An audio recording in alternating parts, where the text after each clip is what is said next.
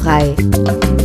Die Sendung zur glutenfreien Ernährung mit Trudel Marquardt.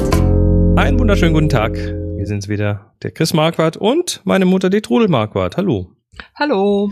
Und äh, wir sind der Zöliakie, äh, der, der Zöliakiefreie, Po- der glutenfreie Podcast auf www.glutenfreikochen-de äh, .de. Heute ist der Wurm drin, aber wir machen trotzdem, Trotzdem weiter. weiter, genau. Ähm, wie jedes Mal, ähm, äh, wir sind keine Mediziner oder Ernährungsberater. Alle Hinweise in dieser Sendung beruhen auf eigenen Erfahrungen und auf 21 Jahren Leben mit der Diagnose Zöliakie. Wir ja, äh, sind jetzt kurz vorm Jahresende. Wenn die Sendung hier rauskommt, ist der 21.12., also noch eine Sendung vor Ende des Jahres. Wir machen durch, wir machen keine Winterpause. Wir, wir treffen uns für euch und nehmen auf, aber wir wollen natürlich jetzt was, ja, was, ähm, ja, Jahresendartiges hier machen. Wir haben letztes Mal über Silvester und Neujahr geredet. Äh, dann wäre diesmal ein bisschen Silvester. Äh, ich ich fange nochmal. Ich, ich, ich schneide das raus. Ja. Wir haben letztes Mal über das glutenfreie Weihnachtsessen geredet. Heute reden wir deshalb mal über das glutenfreie äh, Essen an Silvester und Neujahr.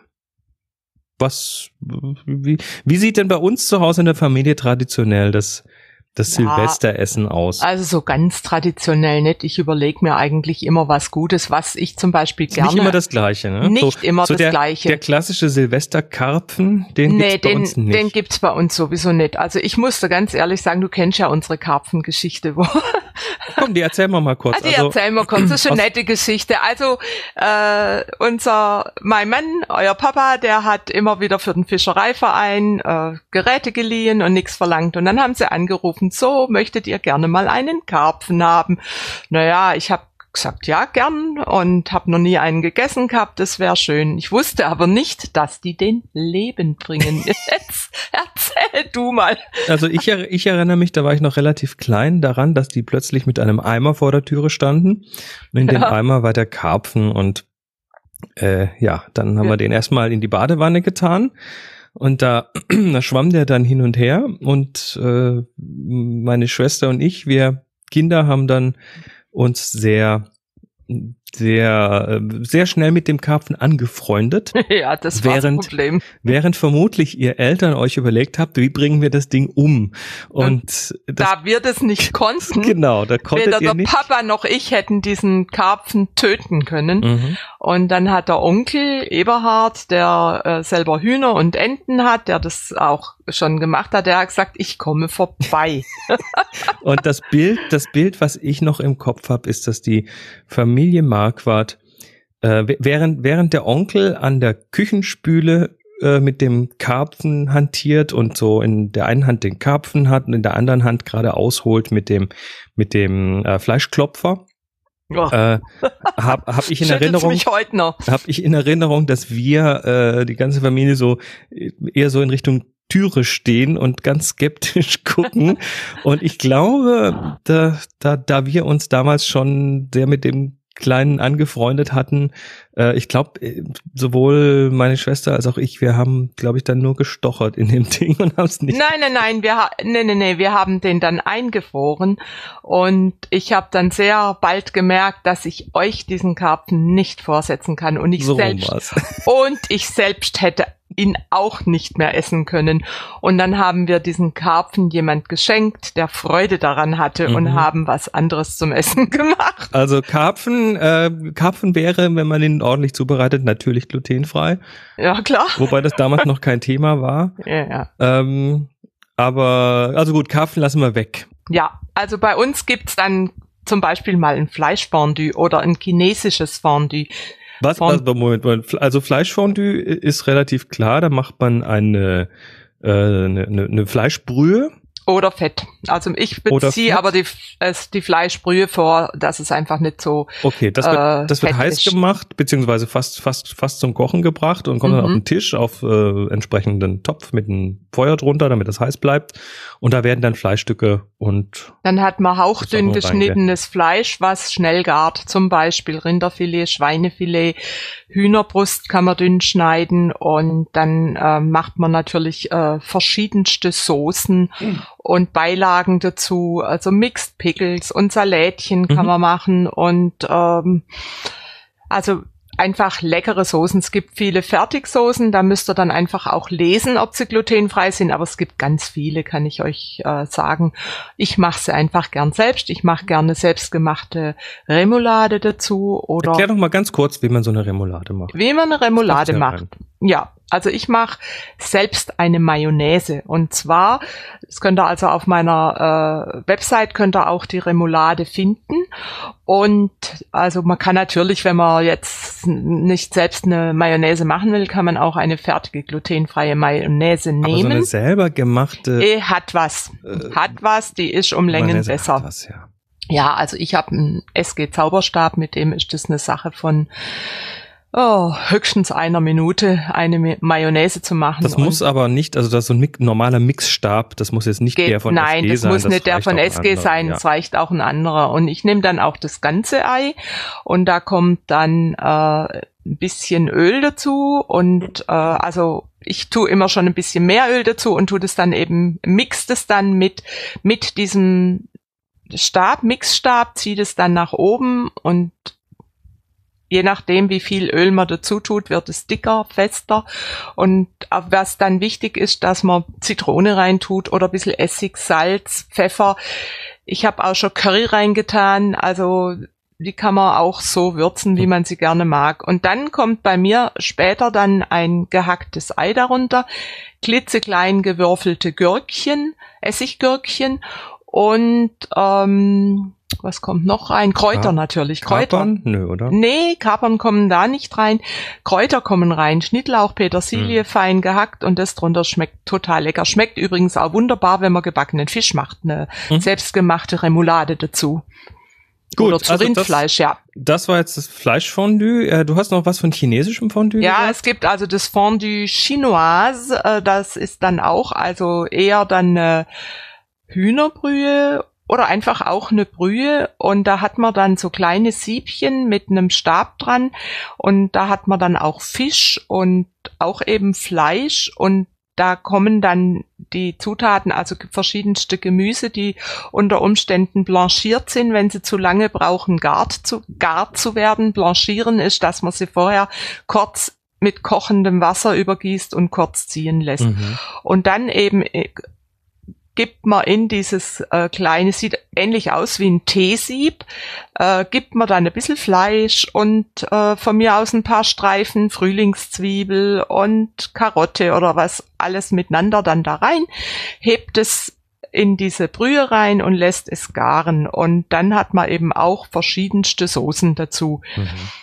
Und es ist auch sehr bekömmlich, weil es eben in der Brühe ist. Und ganz zum Schluss hat man eine irre gute Brühe, weil ja eben diese ganzen Sachen da auch kurz darin ziehen. Und dann ist es also eine ganz, ganz tolle Brühe. Also die, die wirft man dann nicht weg, sondern die Nee, wird nee, nee, um Gottes Willen, die wird, verwendet. die, oder, oder wenn man zum, um Mitternacht Hunger hat, kann man dann die Brühe noch essen. Also als, als, als Süppchen Ja, dann quasi. Als Mitternachtssuppe. Na klasse. Mhm.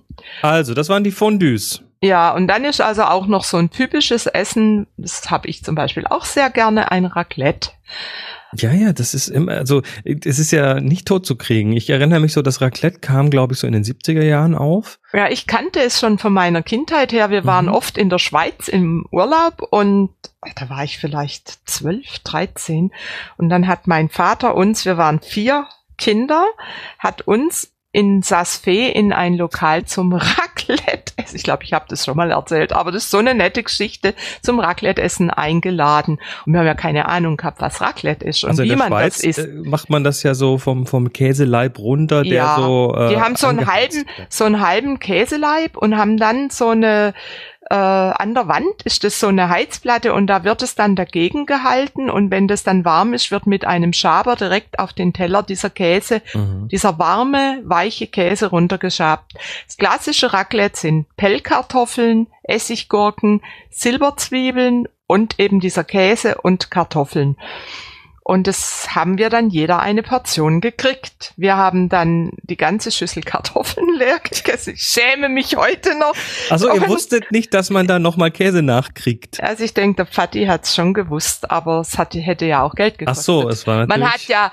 Äh, ihr, ihr wart ja jetzt keine kinderarme Familie. Nein, wir waren vier Kinder, aber mhm. ich finde es trotzdem toll, dass er uns das vermittelt hat, wie man ein Raclette ah. Alles klar. Wir haben also die ganzen Kartoffeln leer gegessen, die ganzen Gürkchen und jeder, aber der äh, Fatih hat auch nur eine Portion Käse mhm. gegessen und sind dann glücklich nach Hause gezogen. Und, und in den 70ern kam das dann so, also in meiner Erinnerung auf, dass, dass, dass man dann eben so ein Raclette-Gerät tatsächlich für zu Hause hatte, also so, so mit Pfännchen und äh, möglicherweise ja. obendrauf noch äh, irgendwie die Kartoffeln heiß, heiß oder warm hält.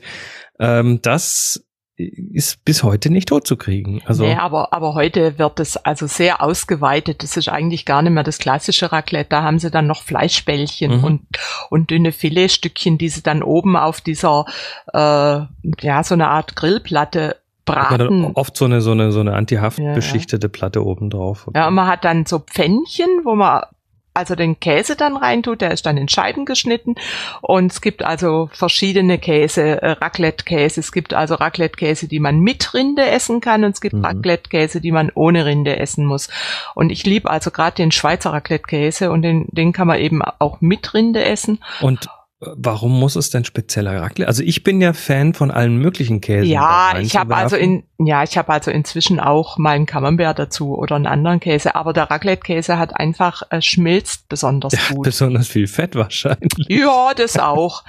Und aber ist äh, auch lecker. Ja, er ist lecker. Also viele trinken dann auch Tee dazu, um das besser verträglich zu machen. Auch bei beim Käse Fondue zum Beispiel mhm. ist eigentlich ganz gut Tee dazu zu trinken und hinterher dann natürlich ein Schnäpschen. Gut, auch ja. das ist glutenfrei. Äh, ja. Die Neujahrsbrezel. Ja, das ähm, ist also steht hier auch, noch. Ja, das ist auch so ein Brauch. Da werden also, man kann äh, an Silvester kann man in jeder Bäckerei Neujahrsbrezeln, kleinere und größere. Das Aber ist halt nicht glutenfrei. Nein, das ist ein Hefeteig, also ähnlich wie der Hefezopf. Und wenn man sie also glutenfrei möchte, müsste man sich die selbst backen. Aber mhm. da könnte man jetzt gerade mein Rezept Hefezopf Zopf nehmen und das dann ohne Rosinen, wenn man es möchte, und dann eben diese Brezel formen. Und die machen dann also eine größere Brezel und machen dann oft noch einen kleinen Zopf, der dann unten auf den dickeren Teil der Brezel draufgelegt wird und dann mitgebacken mit Eigelb, mit einer Eigelb-Milchmischung einstreichen und backen. Und hier im Süddeutschen äh, macht man dann ein Würfelspiel und man hat dann wenn man eine Party hat, mehrere Leute zusammen Silvester feiert, hat man dann zwei, drei Brezeln und dann wird man muss sich die verdienen quasi. Ja, man, man tut nicht losen, sondern würfeln und äh, so besondere Würfelspiele und der dann eben die, der Beste ist. Das ist auch so ganz nett, äh, um den Abend so ein bisschen Richtung Mitternacht zu ziehen und äh, ja, eben diese Brezeln auszuwürfeln. Mhm. Und die gibt's dann zum Frühstück oder man fängt nachts noch an zu futtern. Super.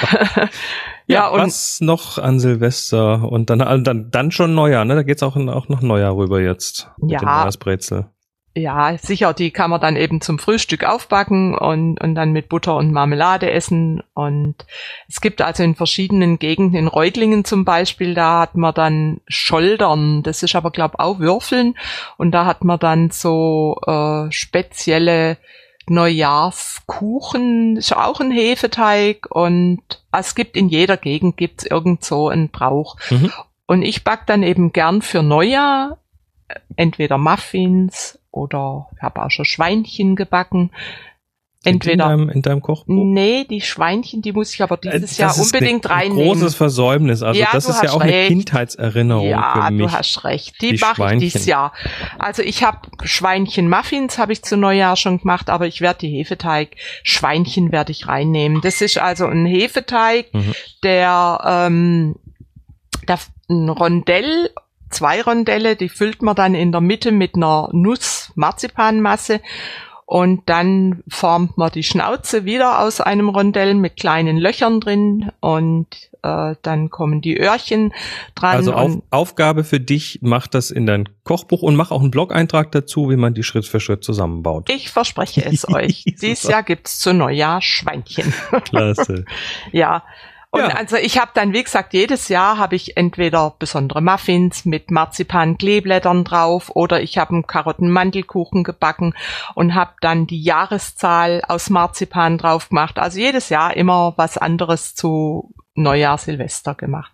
Aber die Schweinchen kann man ja wiederholen. Sehr schön. Ja, das war's. Dann war's das auch für dieses Jahr. Wir haben ja immerhin jetzt 94 äh, Sendungen geschafft äh, wir sind, ja, wir sind glücklich, dass ihr uns weiterhin zuhört und hoffen, dass ihr auch nächstes Jahr schön dabei bleibt. Lasst euch, lasst euch gut gehen, habt einen guten Rutsch und ja, wir wünschen euch was. Bis dann, frohes neues Jahr. Wünsche ich euch natürlich auch. Kommt gut rüber ins neue Jahr. Noch ist ja nicht frohes neues Jahr. Aber fast. Fast. Bis dann, mach's gut. Bis Tschüss. dann. Hörten glutenfrei. Die Sendung zur glutenfreien Ernährung mit Todel Marquardt. Über 900 glutenfreie Rezepte und weitere Informationen auf www.glutenfrei-kochen.de.